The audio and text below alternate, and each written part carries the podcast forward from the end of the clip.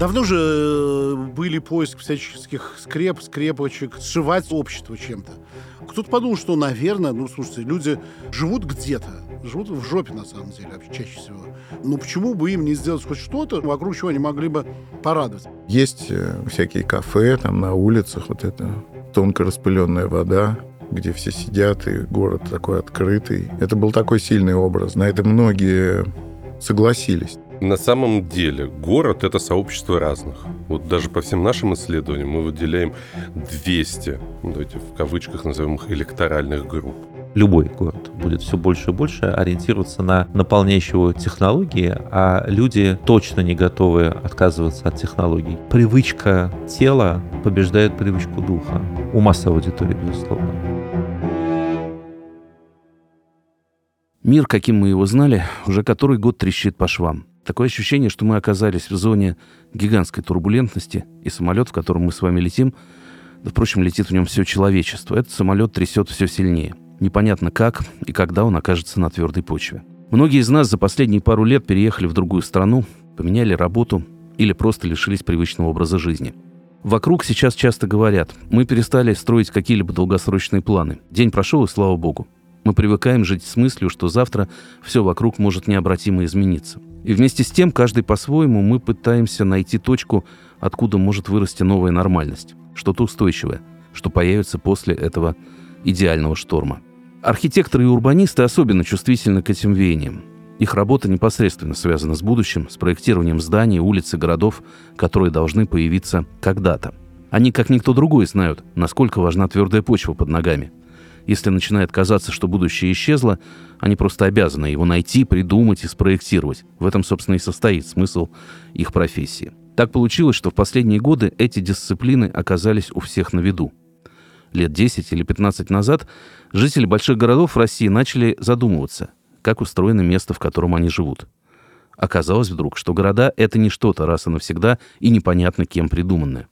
Они могут стремительно меняться и за этими изменениями стоят некие идеи и представления о будущем, которые можно обсуждать. Архитектура и урбанистика внезапно оказались в центре общественного внимания. Появились совершенно новые термины и понятия, например, общественные пространства и вообще представление о городе как о среде обитания, где важно качество этой самой среды. Вокруг новых пешеходных улиц, парков, велодорожек кипели самые бурные споры – кто-то видел в них способ быстро изменить жизнь к лучшему, не трогая базовых политических настроек. Другие считали, что это фальшивая декорация, которая отвлекает от чего-то более важного. Третьи сделали это своей профессией или даже символом веры. Наверное, надежды на эти перемены во многом сбылись, но и подозрения, которые они вызывали, в чем-то оправдались. Так или иначе, мы увидели за последние годы, что города могут быстро меняться. И если в Москве так называемая комфортная городская среда стала уже привычной и не вызывает удивления, то в небольших городах процесс ее образования только набирает обороты. Он происходит в более спокойном ритме и в более органичных формах, чем в столице. И, может быть, именно в этих медленных, но далеко идущих изменениях можно сегодня нащупать какую-то почву под ногами. Здравствуйте, меня зовут Юрий Сапрыкин, и это подкаст «Право на город» о том, как менялись наши города и жизнь в этих городах. Впереди у нас 8 выпусков. Мы вспомним, с чего все начиналось. Откуда вообще взялась идея, что в городах важны не только здания или объекты ЖКХ, а еще и пространство, где люди гуляют, встречаются, общаются, просто проводят время.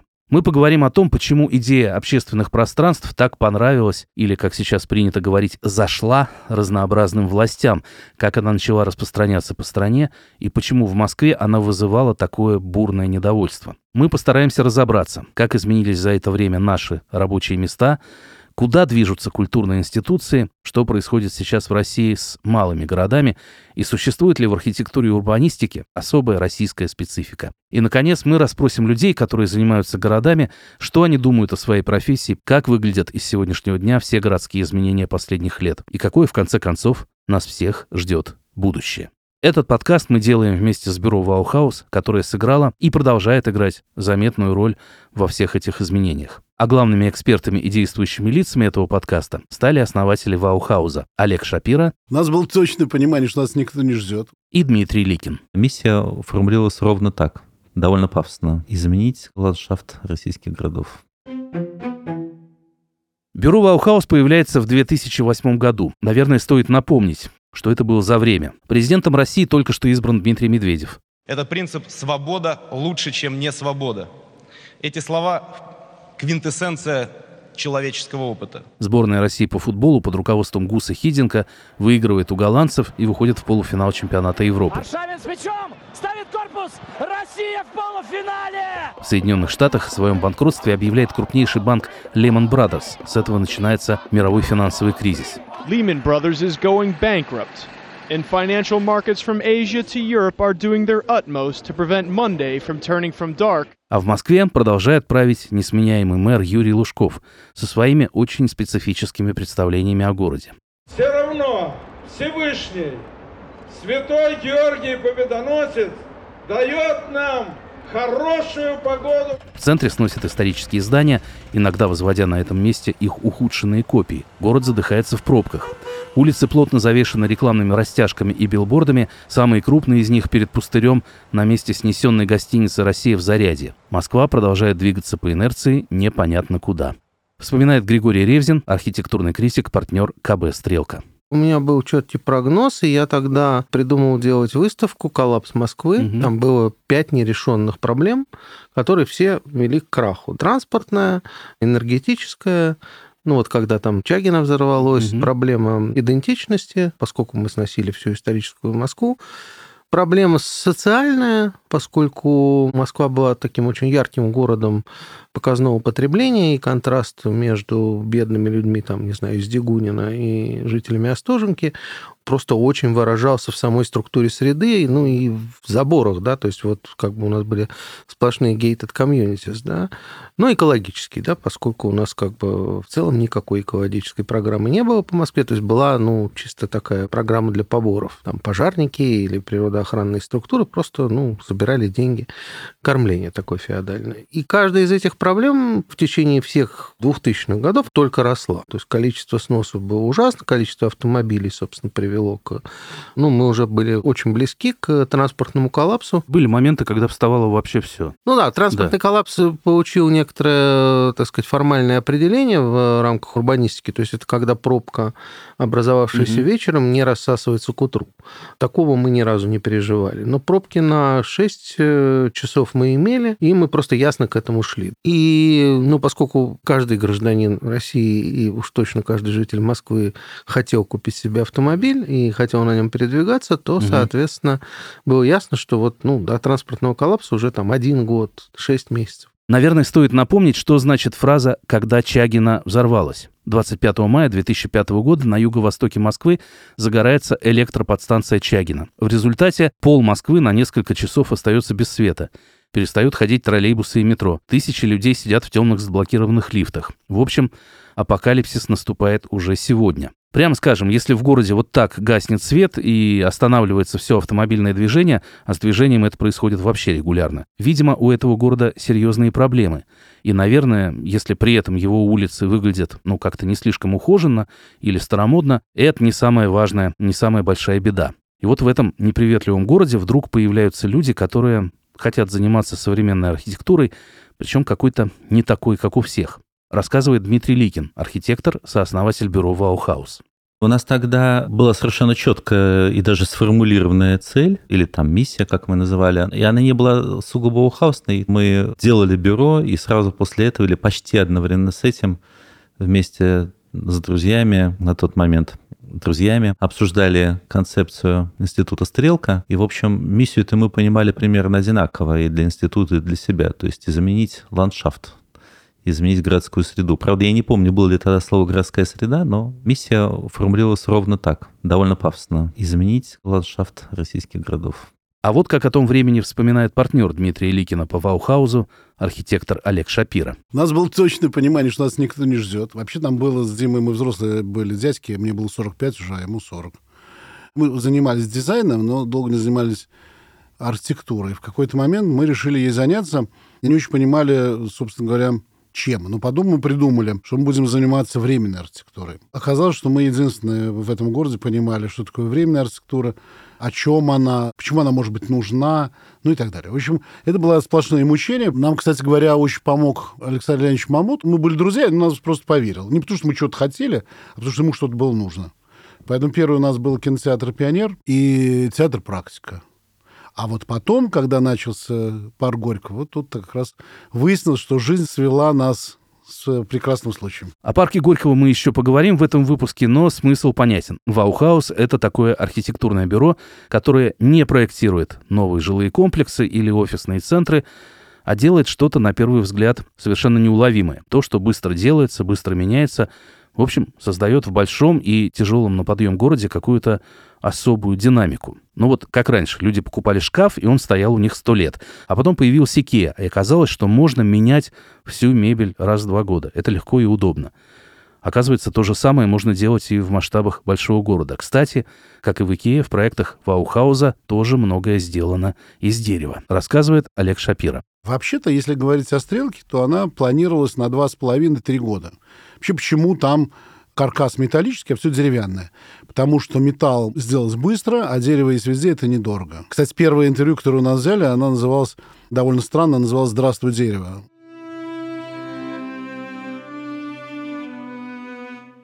Институт «Стрелка», который Ликин и Шапира придумывали вместе с предпринимателем Александром Мамутом и основателем журнала «Афиша» Ильей Осколковым Ценципером, вообще ключевой пункт нашей истории. Предполагалось, говоря официальным языком, что это учебное заведение, которое дает дополнительное образование будущим дизайнерам и архитекторам. В общем, так оно и получилось. Но постепенно становится понятно, что это не просто аудитории со студентами, а такой невидимый рупор, откуда во все стороны начинают распространяться урбанистические идеи. В мае 2010-го, когда открывается стрелка, нет никаких намеков, что в городе возможны какие-то серьезные преобразования. Но у этих преобразований уже есть мозговой штаб. И по самым первым шагам видно, что у стрелки нешуточный размах и глобальные амбиции, рассказывает Олег Шапира. Когда открылась стрелка, мы пригласили, э, это было такое коллективное, я не помню, кто это придумал, может быть, Варвара Мельникова, пригласить в качестве декана Кулхаса Рема такая большая звезда, главная, наверное, звезда архитектуры, во всяком случае, самая думающая звезда. Он голландец, изначально в анамнезе вообще журналист, сделал массу книг, и вообще его интересовала Россия. Мы к нему поехали как-то в Роттердам, и он сразу согласился. Не бесплатно. Чтобы было понятно, Рэм Колхас в роли руководителя института в Москве – это как если бы тренировать футбольную сборную России позвали бы даже не Хидинка, а Жозе Мауринью, Пепа Гвардиолу и Карла Анчелотти в одном лице. Или если бы на Мосфильм приехали работать Спилберг, Кристофер Ноун и Ларс фон Триер. Именно Колхас, всемирно известный архитектор, выдающийся мыслитель, приносит на стрелку и вообще в Москву новый способ думать о городе. Прежде всего, как о среде обитания рассказывает Олег Шапира. Он сказал удивительную вещь. У нас сейчас город — это такая естественная среда. Есть лес, такая природа, а это урбанистическая природа. Ну, такая естественный город. После того, как мы сделаем общественное пространство, скорее всего, много где, и это распространится, тогда город превратится из такого естественного образования в регулированное, тоталитарное такое угу. пространство, где все видно на, насквозь, где нет неожиданности, все безопасно, но и жизни станет меньше.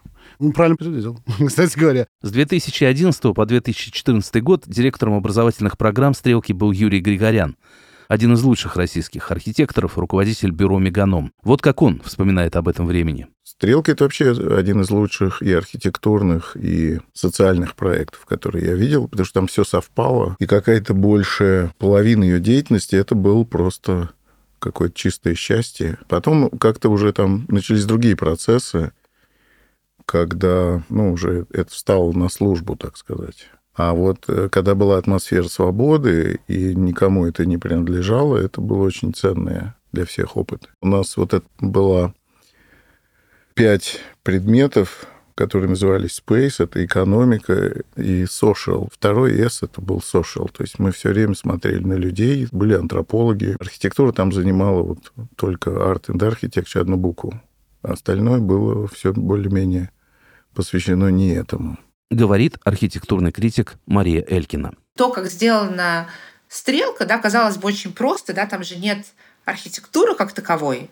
Это все вот из э, досок, да, как принято говорить, из говна и палок. это при этом потрясающе организованные пространства. Вот, ну, прям поэтому можно учиться. Я видела великих архитекторов, которых действительно это восхищало, и меня это восхищает. Потому что это там на одном дыхании здорово и действительно работает. Говорит Олег Шапира, один из авторов архитектурного проекта «Стрелки». Мы же сделали стрелку, имея в виду, что вот нам где-то нужно для своих общественное пространство, мы еще так не говорили, площадь городская, где мы будем жить спокойно а, в этом лужковском удивительном мире, таком античеловеческом абсолютно. Стрелка открывается в мае 2010-го. Москвой продолжает управлять несменяемый мэр Лужков, город продолжает задыхаться в пробках, а вскоре начинает задыхаться и в буквальном смысле. Летом 2010-го из-за беспрецедентной жары и лесных пожаров Москву на несколько недель накрывает плотный дым. Проблемы продолжают накапливаться и даже не собираются решаться. Новая неделя не принесла облегчения, скорее наоборот. К адской жаре и пожарам добавился стойкий запах гари. К запаху гари примешиваются автомобильные выхлопы, чья концентрация из-за сухой жары близка к экстремальной. Вообще, мне кажется, в политической жизни... Вспоминает Олег Шапира. Я не политик, угу. но мне так кажется. Угу. Это близко к архитектуре. А воля имеет очень большое значение. Вот политическая воля. Взять и сделать почти ничего, что сейчас делается с транспортной структурой Москвы, это не придумано сейчас. Что можно использовать э, железнодорожный транспорт как в том числе легкое метро, было понятно. Более того, есть пример в Лондоне. Что надо такси, тоже было понятно. Но, кстати, у всех есть свои проблемы. Я сейчас про Лондон сказал, вспомнил, что Лондон, прежде чем запретить въезд в центр, вообще-то они много что сделали для метро и начали возвращать автобусы. Пять лет назад у них был праздник, ну, 5-6, не помню. Они специально отпраздновали возвращение того же количества маршрутов, которое было до военных. То есть они все убрали, и потом долго-долго восстанавливали, наконец восстановили. То, что э, и делаем мы. То есть были несколько очевидных, относительно очевидных э, историй, которые надо было делать. То что делали при прежнем мэре? У нас есть э, дорога, по ней плохо есть, мы ее расширим. Можно было предположить, что в какой-то момент наши дома будут стоять среди одной общей монодороги. Как часто бывает в России, все меняется в один день. После летних пожаров, накрывшего Москву смога и последовавшего конфликта с федеральными властями, Юрия Лужкова отправляют в отставку. На его место приходит бывший губернатор Тюменской области, бывший руководитель администрации президента, совсем недавний вице-премьер Сергей Собянин. Дорогие друзья, уважаемый Сергей Семенович, поздравляю вас с официальным вступлением в должность мэра столицы России, мэра Москвы. У только что назначенного мэра нет необходимости выдвигать программу развития города или давать предвыборные обещания. Ну, как бы нет выборов, нет и программы. Но, кажется, у этого чиновника есть какой-то свой здравый смысл. На новом посту Собянин начинает с того, что убирает запланивший город рекламные растяжки, а также замораживает все контракты на строительство в центре города, то есть фактически останавливает снос исторических зданий. Тем не менее, кажется, собственной программы развития города у новой мэрии нет вспоминает партнер КБ «Стрелка», архитектурный критик Григорий Ревзин. Ему нужно было сделать что-то совершенно не то, что делал Лужку. Угу. А поскольку мы там на «Стрелке», разрабатывали ну, утопию такую, ну, то есть левую повестку, ну, леволиберальную, да, так сказать, право на город, социальная, э, ну, скорее, солидарность, чем противостояние, значит, не частная общественная собственность, не частное общественное пространство, не частный общественный транспорт. Ну, это программа, по сути, 2000-х годов европейских столиц, когда вот как бы рейгономика поменялась на социальный либерализм. И поскольку Москва давала очень большие возможности для этого разрабатывать, разрабатывали, но никто, в общем, не считал, ну, не знаю, может быть, вот журнал Афиша считал, что это вообще внедримо в нашу жизнь, да, то есть, ну, все реальные тренды, они были поперек этого. У нас и осталось чудовищное социальное расслоение, и базовая здесь, ну, леволиберальная политика угу ну, не то, чтобы она не имеет корней. Имеет, поскольку москвичи очень в массе улучшили свое благосостояние, и для массы стало возможным делать, в общем, довольно дорогие вещи. Да? Но в целом путинское государство не социально-либеральное, ну, никак. Вот, но э, Собянину было интересно получить поддержку москвичей. У него не было этой программы, но она очень быстро появилась. Может быть, самая заметная в мировом масштабе фигура, которая принимала участие в составлении этой программы, датский урбанист и архитектор Ян Гейл. В 2011 году он впервые приезжает в Москву на урбанистический форум. Следующие полтора года его компания Gale Architects занимается по заказу мэрии исследованием общественных пространств Москвы. Документ, который Гейл представляет московскому правительству в 2013-м, носит название «Москва на пути к лучшему городу для людей». Главный вывод – в Москве хорошо быть автомобилистом, очень неудобно пешеходом, а для велосипедистов здесь вообще жизни нет, говорит Сергей Капков, бывший директор парка Горького и руководитель Департамента культуры Москвы, основатель Московского центра урбанистики при экономическом факультете МГУ. Ян Гейл, когда приезжал, он стал нашим собеседником на тему развития велодвижения, создания велоколец единых и озеленения города, потому что он как раз уникальный человек, который пропагандирует велосипедом пользоваться и зимой тоже. Он же вырос и много сделал, и жил, и в скандинавском климате созрел. Он датчанин, ему вот как бы зимой на велосипеде тоже ездить вполне удобно.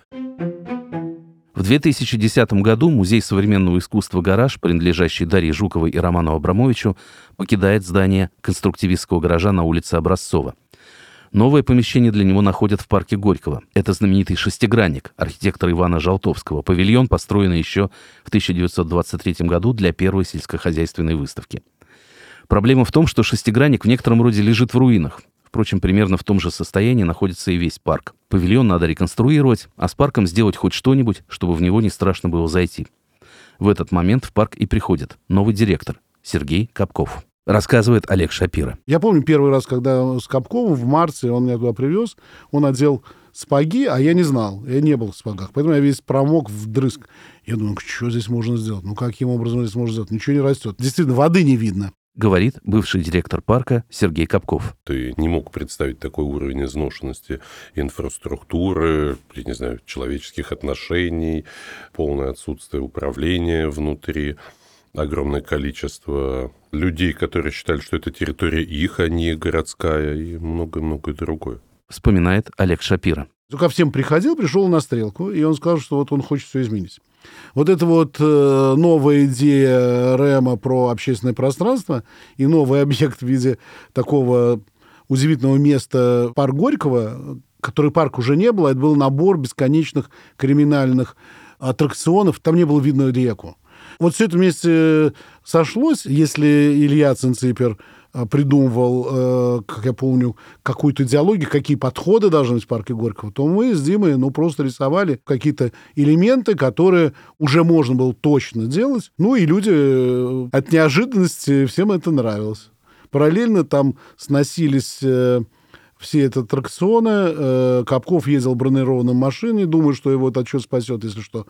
Ну, или не думал, уже умный человек. Вот. А все остальные придумали прекрасную коммуникацию. Типа, э, можно сидеть на траве. Травы не было, был только бетон, ну, разрушенный. Но все сидели на этом полубетоне траве. Ну, в общем, вот так вот практика и теория неожиданно соединились, и все пошло. Вспоминает Сергей Капков эти идеи пришли мне просто за счет какой-то насмотренности, и многие дети были чисто теоретические. Просто я где-то это увидел в интернете, где-то мы что-то прочитали, где-то мы что-то прочитали и подумали, что здесь в тексте это имелось в виду так, а в жизни это стало по-другому. И такого много-много каких вещей мы просто mm-hmm. на кончиках пальцев делали. И ошибаясь тоже. Все-таки парк изначально должен быть территорией, которая благоустроена лучше, чем общегородская территория. И парк стал таким пилотом, ну, самый лучший в Москве, лучше, чем Москва. На тот момент это было как раз несложно сделать. То есть у нас, по-моему, были даже рекламные слоганы «Самый свежий асфальт города», когда mm-hmm. просто в парке Горького переложили асфальт. То есть это самое лучшее удобное место кататься на роликах было. И дальше опытным путем появились какие-то общегородские стандарты, которые можно было использовать. Метод Капкова – это quick wins, быстрые победы. Нужно, чтобы все менялось максимально быстро, и это было всем заметно. В чем-то этот подход совпадает с идеей временной архитектуры, которую исповедует Ваухаус. Парке еще продолжается разбор старых аттракционов, а на набережной уже появляется изящная конструкция из светлого дерева, а на ней лежаки и зонты, а рядом летнее кафе с бургерами. И вот уже в самом центре Москвы загорают люди в красивых купальниках. Это какие-то новые люди. Раньше их не было видно. И вообще вести так себя в городе было не принято, да и просто негде. В 2011 году это производит довольно сильное впечатление рассказывает Дмитрий Ликин. Одним из наших э, первых проектов было устройство такой смешной набережной, набережный-пляж на входе в парк Горького со стороны Андреевского моста. Там, в общем, была помойка, и туда течением сносило какой-то мусор. Мы там устроили навес, который опирался на гранит и там на две легких сваи. И вдруг оказалось, что это микроскопическое по городским масштабам свершение, ну, сколько там было, не знаю, 300 ну, квадратных метров, ну, 400 в лучшем случае. Место, где просто посреди города в жаркий день валяются парни и девицы и загорают, а по вечерам занимаются йогой. И это вдруг произвело какой-то совершенно невероятный эффект. Ну, просто невероятный. Говорит Григорий Ревзин. Это был, конечно, очень яркий социальный процесс, потому что парк культуры поменял свою аудиторию. Просто явился новый социум. Парк культуры был его сценой. Это не десантники, не такое население, которое приходит попить пиво на выходные, и, э, и вот это вот не грязь, да? а это молодые, стильные, образованные, европеизированные, вот ребята, которые угу. там танцуют на набережных, смотрят кино модное, делают лекции. То есть это было, на самом деле, действительно спектакль нового социума.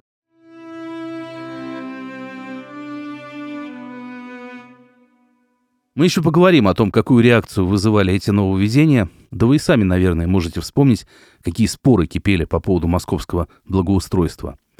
Но, каким бы ни был градус обсуждения в соцсетях, люди при этом голосуют ногами. Как только в парке Горького или где-то еще в Москве появляется подобное по-новому устроенное пространство, там сразу заводятся новые люди и начинается новая жизнь, рассказывает Олег Шапира. Вообще все люди этого хотели. Ну, просто все ждали. Люди все не были... знали, что они этого хотят. Надо да, было людям что-то показать, и тогда они поняли, что да. давно этого хотели. Так часто так и бывает же. Угу. Хотят, но не знают, что. У нас вообще архитектурная профессия, это мучит. Угу. И ни один заказчик до конца, ну, редко угу. кто, угу. знает, э, что он хочет, когда он к тебе приходит. Готовы потратить там миллиарды. Он все равно не знает, угу. что он хочет. Были молодые люди, они хотели общаться. Они хотели... А где? Ну, были в лучшем случае кафе, и то так.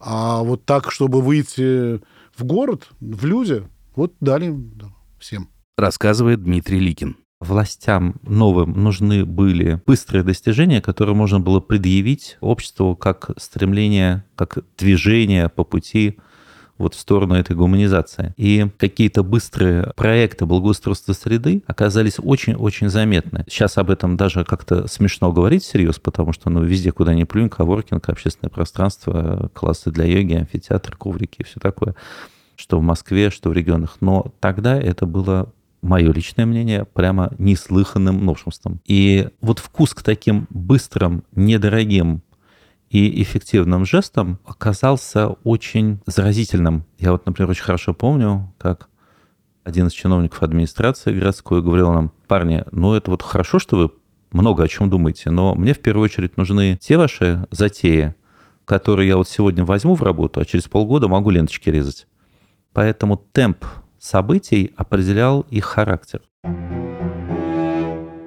Все действительно происходит очень быстро. Пока идет реконструкция парка Горького, рядом появляется следующий большой проект Ваухауса – Крымская набережная.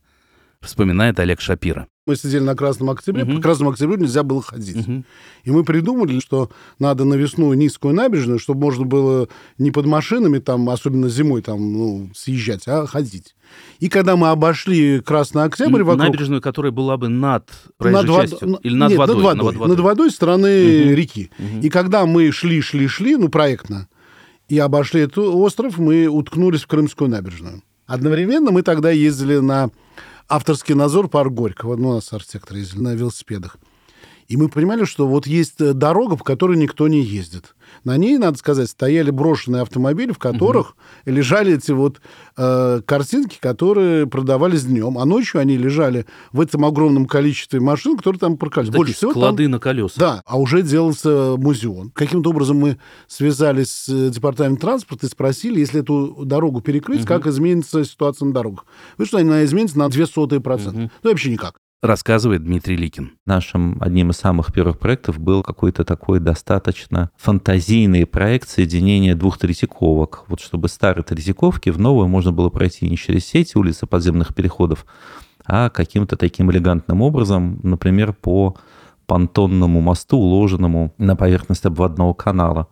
Ну, потом мы назвали это низкой набережной, потом мы решили ее как-то развить. Потом в какой-то момент это стало известно Капкову, потом он попросил нас это оформить во что-то большее. Ну и, в общем, в тот момент, когда Сергей Семенович Собянин организовал общественный совет при мэрии Москвы, куда Олег и я вошли, то на первом же заседании этого совета у нас были полны карманы, как нам казалось, роскошных предложений. И самое же первое из них, Крымская набережная, было реализовано довольно быстро.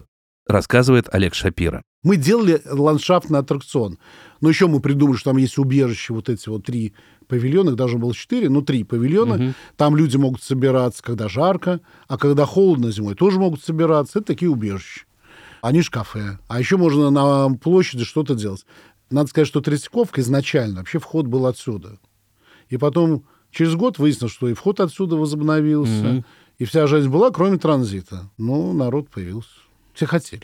Всем очень хотелось. Все 2000-е годы я работал в журнале «Афиша». И все 2000-е годы этот журнал очень подробно писал о том, что происходит в Москве. Мы думали о том, чего в городе не хватает. Мы радовались, если в нем происходит что-то хорошее и необычное. Но то, что начинается в начале 2010-х, с точки зрения условного сотрудника и, наверное, читателя журнала «Афиша», превосходит самые смелые ожидания. Когда появляются все эти новые парки и набережные, оказывается, что Многие из нас о чем-то подобном всегда мечтали, только не знали, как это сформулировать. Вообще не могли представить, что такое бывает.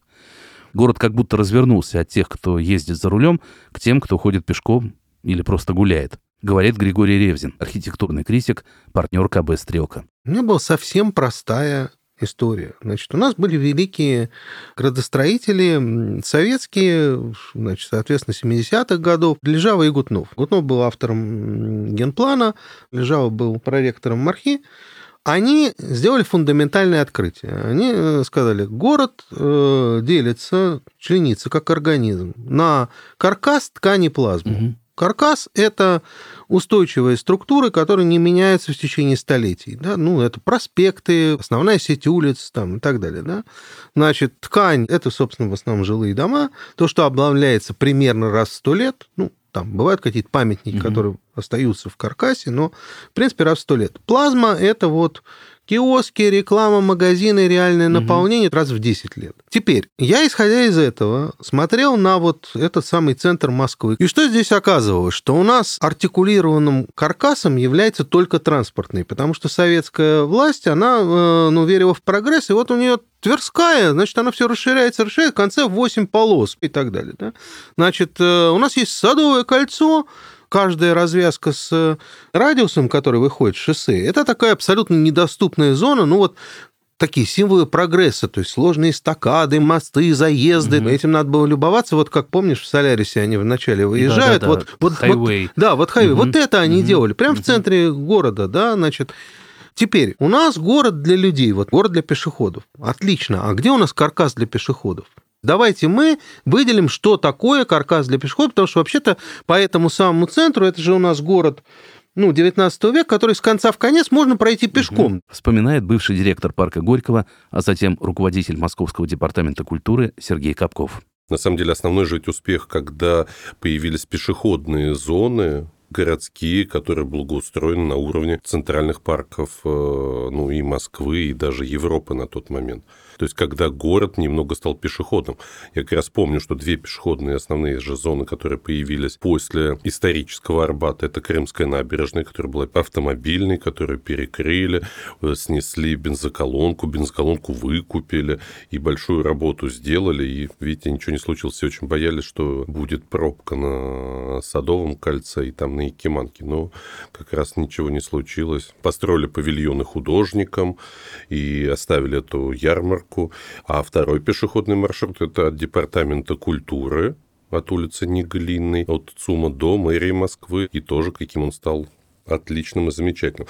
Вопрос потом, что мы разобрались, что пешеходный маршрут или же пешеходная улица – это не всегда отсутствие автомобиля. Пешеходная улица и пешеходный маршрут – это просто где приоритет отдается пешеходу, а потом автомобилю. То есть просто это более широкий тротуар, это, возможно, одна всего лишь полоса. И вот постепенно это началось. Рассказывает Кирилл Пузанов, доцент Высшей школы урбанистики новый смысл, который был предложен, это положить в основу городской среды э, человека, а не что бы то ни было еще. Именно комфорт жизни человека во всех смыслах этого слова. Город не должен уже производить сталь, давать э, миру машины или там, не знаю, какие-нибудь э, другие продукты э, вторичного сектора экономики. Город не должен, не обязан производить деньги, поэтому такая банковская сфера, сфера суперкоммерции тоже, в общем, была не совсем на первом плане. Город должен быть удобным для человека. Говорит Сергей Капков. На самом деле город — это сообщество разных. Вот даже по всем нашим исследованиям мы выделяем 200 ну, давайте в кавычках назовем их электоральных групп. То есть 200 mm-hmm. групп москвичей, кто-то владельцы домашних животных, кто-то бегуны, кто-то живет по одному графику. Есть даже кофеманы. Это большое количество людей, которые чувствуют себя счастливым утром, покупая вот это. Часть их жизни стала. А про транспорт и пропорциональные трату денег на пешеходов и автолюбителей было достаточно понятно изначально. 85% жителей города пользуются общественным транспортом. Значит, приоритет должен быть в пользу общественного транспорта. На тот момент, по-моему, траектория третьего транспортного кольца каждый день, ну, то есть вот центр мы будем называть такой большой, или большую Москву, впускала в себя 800 тысяч автомобилей. Это, кстати, достаточно понятно, потому что Кремль, администрации, Государственная Дума, Министерство министерства, банки, большие корпорации находятся в центре. И вот 800 тысяч автомобилей въезжает в город. И такого приоритета быть не может. Появился тогда тоже такой термин, что чтобы город поехал, люди должны пойти. Нельзя сказать, чтобы этот разворот к людям проходил совсем безоблачно. Пожалуй, главным раздражителем для москвичей и главным символом перемен в городе со знаком минус стали тротуарная плитка и велодорожки. И то, и другое вызывало постоянные насмешки, упреки и вопросы. А зачем это вообще было сделано? Разумеется, мы должны были спросить об этом у наших героев. Григорий Ревзин о том, зачем на московских тротуарах появилась плитка. Да вообще-то ровно то же самое происходит по всей Европе, а также в Турции, mm-hmm. а также в Тель-Авиве, а mm-hmm. также в Иерусалиме. То есть, когда выяснилось, что асфальт очень хорош для транспорта и очень плох для пешехода. Он там летом издает испарение, он э, не дает дышать угу. городу. Ну, в общем, экологически это довольно катастрофическая вещь. То есть, э, ну, как бы вода не проникает в почву. Так. Угу. И вот эта рекомендация в городах менять, э, ну, в зонах, где люди ходят пешком, асфальт на плитку, она вообще-то относится, ну, к 80-м годам. Ну, просто у нас очень такая медленная промышленность, и она угу. уж как научилась делать асфальт, она и кладет асфальт. Ну, что конкретно, вот кто конкретно заставил Собянина делать плитку, это, в общем, угу. Бирюковское ведомство, Петра Бирюкова, да, вот э, ЖКХ. Причем, надо сказать, что они довольно сильно поменяли. То есть, когда мы начали угу. заниматься этим, та плитка, которую они клали, это керамгранит, по угу. сути. Ну, ее довольно активно используют в Турции, но, в принципе, она не самый лучший материал, особенно при сильных перепадах угу. температуры. Вот мы тогда начали говорить, да подождите, у нас есть Петербург, там вот гранитные набережные, посмотрите, как сделан Невский проспект. Ну, в общем, надо класть камень, угу. а не эту штуку. Беляков как спокойно к этому отнесся и сказал, хорошо, камень, будем делать угу. камень. Дальше мы там ну, сказали, что чем мельче плитка, тем она быстрее портится. Соответственно, появились вот эти большие плитки. Ну, а потом возникла проблема, как ее класть, которую мы решаем до сих пор как ты знаешь, каждую зиму она вздыбливается, и каждое лето ее перекладывают там, там, там. Такой процесс бесконечный. А вот что вспоминает о еще одном символе московского благоустройства, о велодорожках, бывший руководитель Департамента культуры Москвы Сергей Капков. Все-таки велоинфраструктура изначально планировалась нами как внутрипарковая или как связь между парками по набережной. Кстати, достаточно эти удобные маршруты, они до сих пор существуют. Вопрос в том, что когда велосипед вышел в город, и это замечательно. Но выяснилось то, что ведь это просто вопрос внутри городского уважения.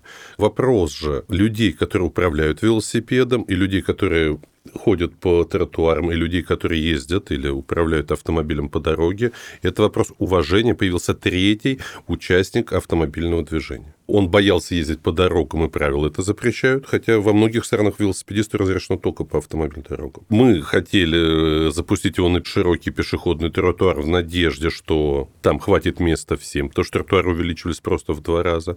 Но такое количество пешеходов, вышедших гулять, смотреть, оно не готово было пустить нового участника э, движения. Вот как-то самокаты в силу более мобильности, они вплелись, поэтому просто пешеходы не пустили в летний период велосипедистов. Угу. И вы заметили, что их больше нет таких велосипедных сложных проектов. На волне успеха парка Горького Сергей Капков переходит работать в московское правительство и становится там руководителем департамента культуры. Теперь в его ведении и парки с пешеходными улицами, и театры с библиотеками. Там тоже разворачиваются свои процессы появляются новые театры, самый заметный из них Гоголь-центр, начинается масштабная программа обновления библиотек, даже морально устаревший московский ДК, и те стараются повернуться к людям лицом и как-то учесть интересы и вкусы нового поколения. Выяснилось, что даже самые неповоротливые культурные институции могут изменяться, если к ним приложить ту самую политическую волю, говорит Сергей Капков. Я считаю, и мне кажется, так оно и звучит, что департамент культуры – это департамент городской атмосферы.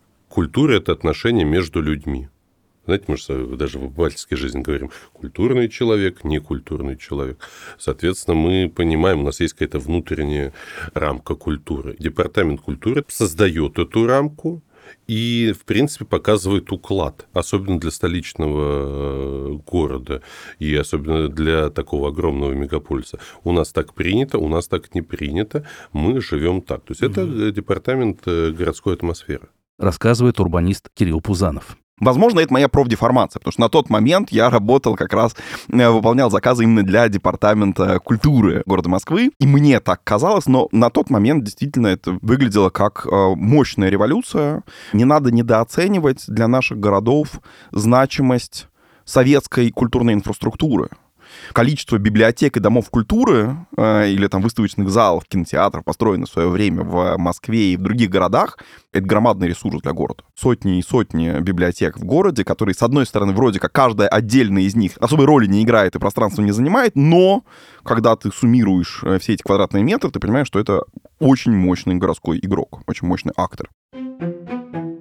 У каждого такого глобального изменения есть своя целевая аудитория. Люди, для которых эти реформы становятся историческим шансом или попросту сбычей мечт. Понятно, что все новые общественные пространства доступны для всех и стараются быть интересными для всех, но все же их главная аудитория — это новые 20-летние. Это люди, которые просто по возрасту не застали советского времени и лишены каких-то застарелых советских комплексов.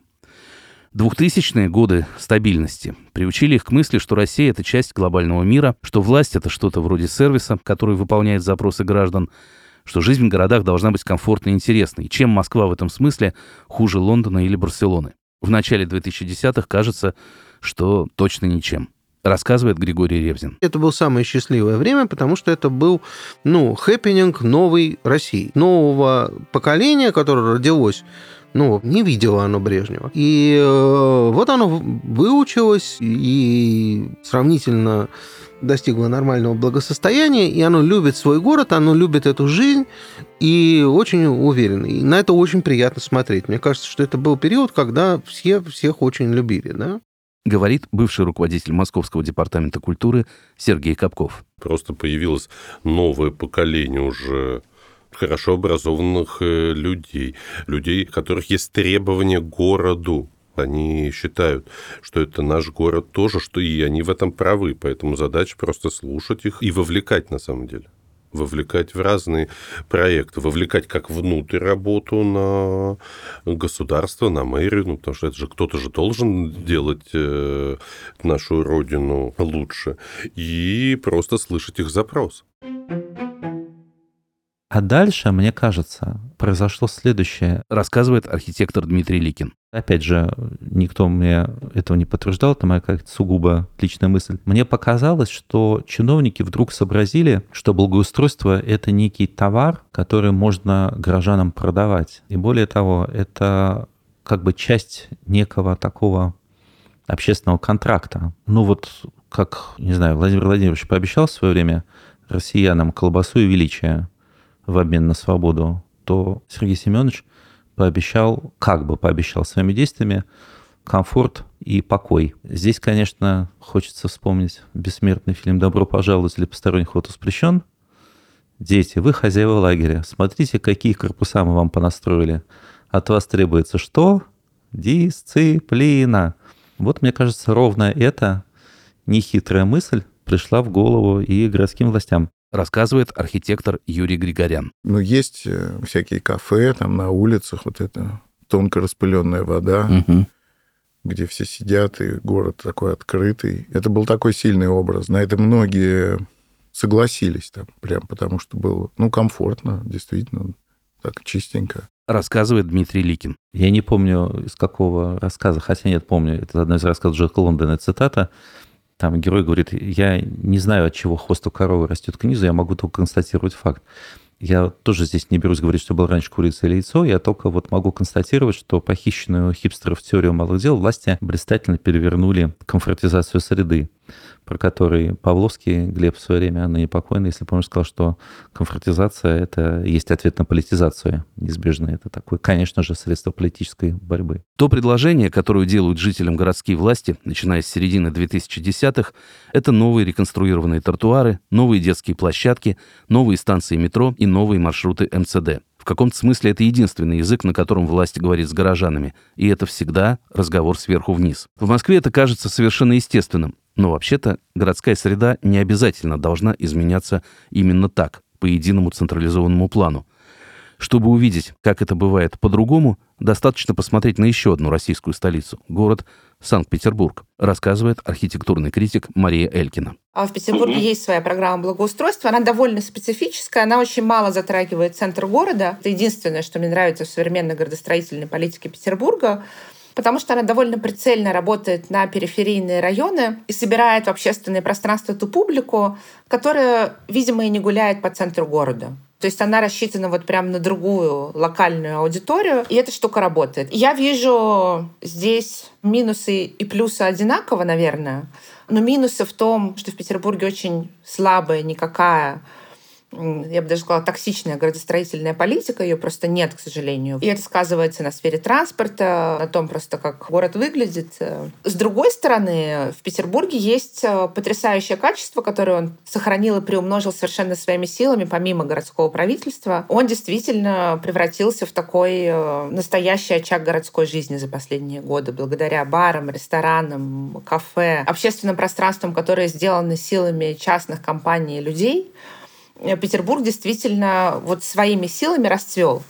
И, конечно, в таком э, процессе гораздо больше обаяния. Это понятная развилка. Изменения в городах, которые идут снизу, они органичные. Они вырастают из того, что нужно самим жителям и что люди сами готовы принять. Изменения сверху, как правило, напротив, исходят из того, что есть эксперты и управленцы, которые лучше всех знают, как надо, а люди как-нибудь приспособятся в процессе. В этой точке возникает социальное напряжение, о котором мы поговорим подробно в следующем выпуске. Но вообще, будем смотреть правде в глаза, этот тип изменений в наибольшей степени соответствует характеру государства, в котором мы живем. Политологи называют это авторитарной модернизацией. У этого процесса есть понятные плюсы и очевидные минусы, и, наверное, именно этот вариант развития событий мы наблюдали в Москве, говорит Григорий Ревзин. На самом деле, в чисто материальном смысле, разделить леволиберальный город 2000-х годов с счастливой молодежью mm-hmm. и с правом на общественное пространство и тоталитарный город, так сказать, аплодирующего народа авторитарному лидеру довольно трудно. Они работают одним и тем же способом. Ну, просто авторитарное государство обладает огромным ресурсом для того, чтобы это быстро сделать. Ну, такого, что происходило в Москве в 16, 17, 18 году, невозможно себе представить ни в одной европейской столице. Они потратили на это 30 лет, а мы 3 года. Мы продолжим говорить о московском благоустройстве в нашем следующем выпуске. Почему вокруг него разгорелись такие споры и даже общественные конфликты? Как оно разделило москвичей на враждующие лагеря, а некоторых, наоборот, заставило объединяться? Что было тогда не сделано или сделано не так? И немного забегая вперед, в третьем выпуске мы поговорим о том, как меняются сейчас небольшие российские города вдали от столиц. И почему в регионах вся эта история воспринимается зачастую совершенно иначе. Вы слушали первый выпуск подкаста «Право на город». Над подкастом работали я, Юрий Сапрыкин, редактор Вячеслав Рогожников, звукорежиссер Кирилл Кулаков, продюсер Лианна Акопова, расшифровщик Наталья Шаушева. Мы благодарим Анну Ищенко, Владу Коростелеву, Льва Пикалева и Дарью Дьякову, а также студии «Подкастерская» и «Либо-либо» за помощь в производстве подкаста. Всего вам доброго.